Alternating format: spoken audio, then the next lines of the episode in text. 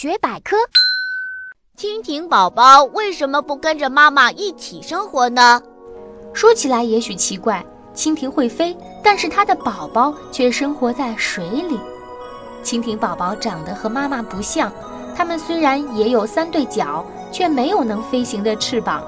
它们的下唇很长，能伸能缩，肩部长有大钳子，用来捉东西吃。它们吃水中的浮游和蚊子的幼虫，有时候还能吃小鱼呢。蜻蜓宝宝在水里大约住一年，然后慢慢长成蜻蜓的样子，最后就飞走了。